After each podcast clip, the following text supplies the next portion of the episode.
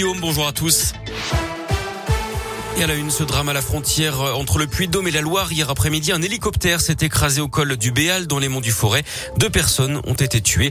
L'appareil avait décollé de Villefranche-sur-Saône au nord de Lyon pour rejoindre Brive-la-Gaillarde en Corrèze. Il a été signalé perdu deux heures plus tard.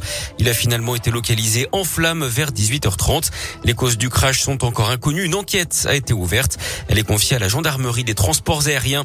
On reparle de l'épidémie de Covid avec un protocole déjà allégé dans les écoles.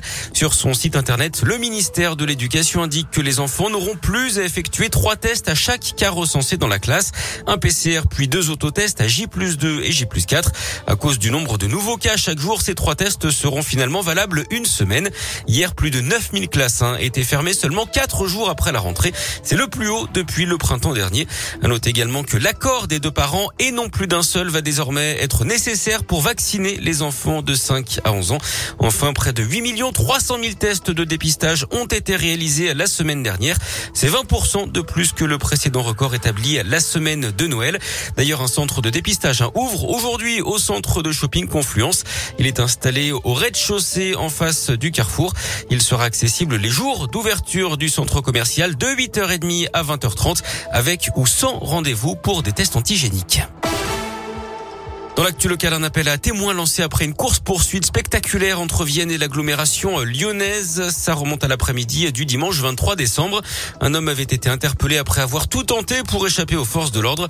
Il avait notamment percuté une mère et sa fille à Saint-Fond. Les policiers recherchent des témoins. Plus d'infos sur radioscoop.com. Autre appel à témoins lancé cette fois dans l'Ain après des soupçons de fraude dans un garage automobile spécialisé dans les voitures de luxe et de collection.